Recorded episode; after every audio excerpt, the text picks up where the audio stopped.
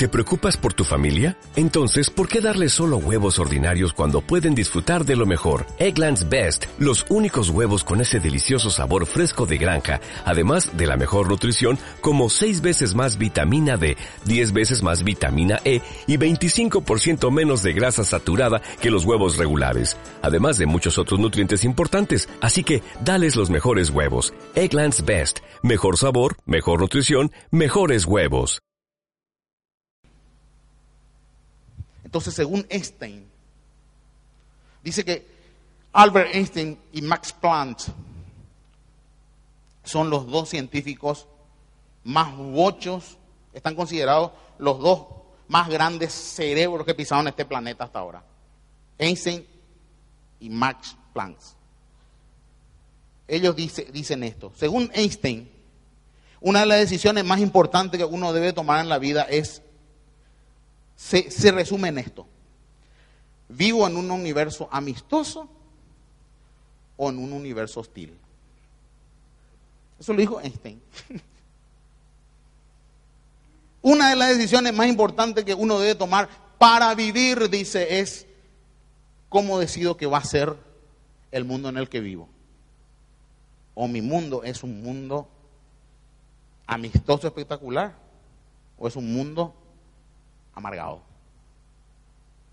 Entonces el mundo que ves es amargo, es duro, es problemático, es negativo. Es el mundo que ves. Y ese va a ser tu mundo. Porque recuerden en mi primer charla dije, la realidad no existe, es una construcción psicológica. Imagínate, mi realidad es distinta a la tuya. Porque la realidad es como uno recorta lo que está viviendo, una construcción emocional y psicológica. De todas las personas que viven en un barrio, por ejemplo, yo pensaba en la gente de mi barrio. Todos vivimos en el mismo barrio, en la misma manzana. De todas las personas que vivimos en el barrio, todos vivimos mundos distintos. ¿Por qué? Porque nuestros mundos dependen de cómo nosotros nos vemos a nosotros mismos y de cómo nosotros nos comunicamos como consecuencia de eso. No importa tu barrio, tu mundo es distinto que el de tu vecino. ¿Por qué? Porque como decía Einstein, porque el mundo que vos decidís tener es el mundo que vivís. Si vos querés que tu mundo sea negativo, que todo... Eso es lo que generas, pero adentro y no te das cuenta. Entonces autoestima, necesitas un profesional que te diga, mira, este es tu problema, vamos a hacer por autoanálisis. Eh, eh, y vamos a ver, y te meten y hacen ya regresión y toda la cuestión buscando eso.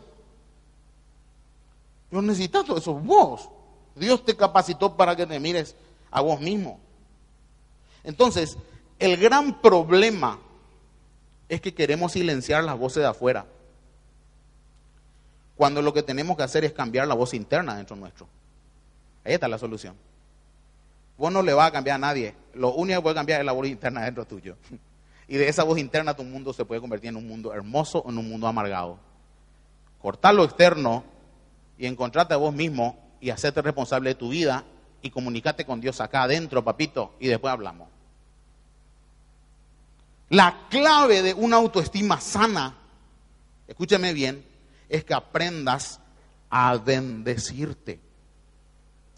Por supuesto que tenés 40 años, te mirás al espejo y hay muchas cosas que se caen. Muchos de nosotros necesitamos golpiños a. Y vos decís, no, qué horrible. No, papito, cuidado con tu voz interna, nomás te digo. Listo, no te gusta tu cuerpo y baja de peso, todo lo que quieras, pero cuidado con, lo que está sonando adentro, por favor. Autovendecite. Levantate de mañana mi vida y pensá, soy hija de Dios. ¡Wow! Soy hijo de Dios. Y meditalo un poco, viejo. Habla un poco internamente con eso. Soy hijo de Dios. Va, en la vea. O sea, eh, a mí me, pone todo pirí cuando a la mañana siempre digo eso. Señor, yo soy hijo de Dios. Mi papá está en el aire. Mi papá está en la planta. Mi papá está en mi perro. Mi papá está en todo lo que yo estoy hablando dentro mío. Lo siento. Mi papá está en el agua H2O. ¡Wow! Entonces ella me cambió el día, viejo, si voy a estar conectado todo el día con la vida, que es mi papá. Encima ni la muerte me puede tocar, dice él. Entonces, ¿qué va a vivir amargado? Entonces, cuando tú te comunicas contigo mismo, como tú te comunicas contigo mismo, perdón, es la clave para tu salud emocional. Quizás tengo que terminar acá. Eso nomás te quiero decir. Creo que ya aprendimos algo en esta mañana, ¿no? ¿Qué es autoestima, señores? Vamos a hacer una pruebita. ¿Autoestima qué es? Eh, muy bien. Como yo me comunico conmigo mismo. Esa voz interna dentro tuyo se llama autoestima. Y tenés que cambiarla, che. Porque eso depende de tu vida. No depende de la guita, todo eso añadidura. Dios dijo buscar primeramente el reino de Dios, acá adentro. Y todo lo demás viene solo, papá. Pero acá te está hablando cómo comunicarme conmigo mismo. Esto es el inicio. En la semana que viene vamos a seguir con este tema. Vamos a entrar al microscopio la semana que viene. Se van a volver locos. Porque esto es vital. Es atómico. Jamás pensé en mi vida que iba a conocer a Dios de la manera que estoy conociendo. De una manera tan real, tan no religiosa, tan vida por todos lados. Lo único que quiero es vivir. Pregunta, para terminar. ¿Te conoces a ti mismo? Tú.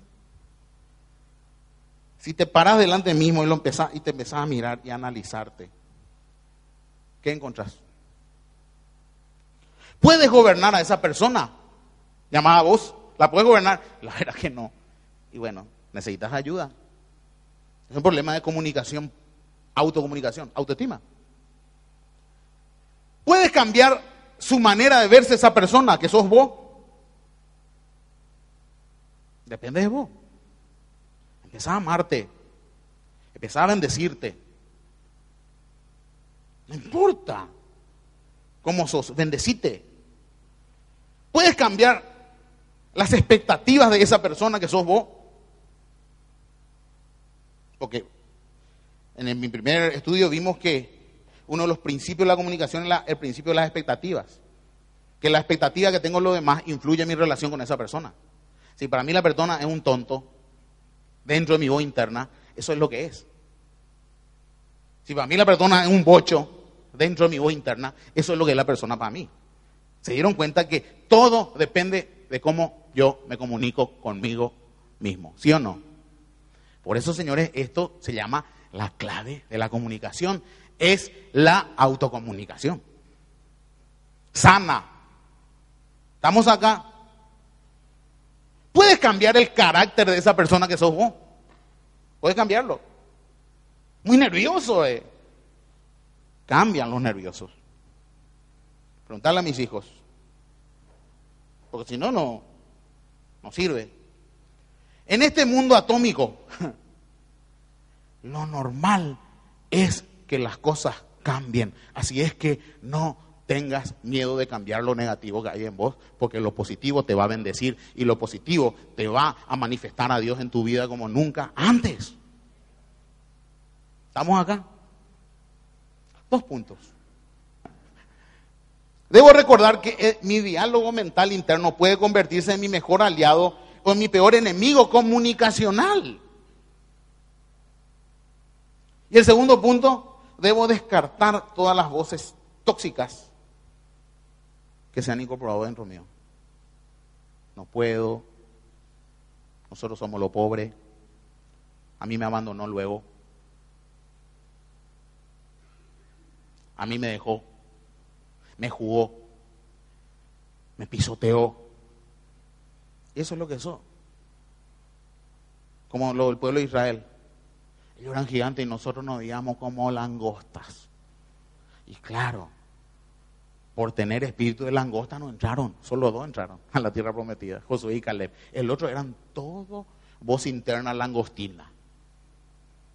Nosotros luego somos y no somos nadie, somos una porquería. Fuimos luego 400 años esclavos, qué épico, nosotros vamos a lograr hambre. Josué y Caleb dijeron, pero Dios nos dijo que nos iba a dar la tierra, viejo. No, pero no. Y de los doce vinieron los 10 recontra decepcionados, voz interna, autoestima baja. José y Caleb eran los únicos sanos emocionales ahí. Entonces ese puede ser tu problema.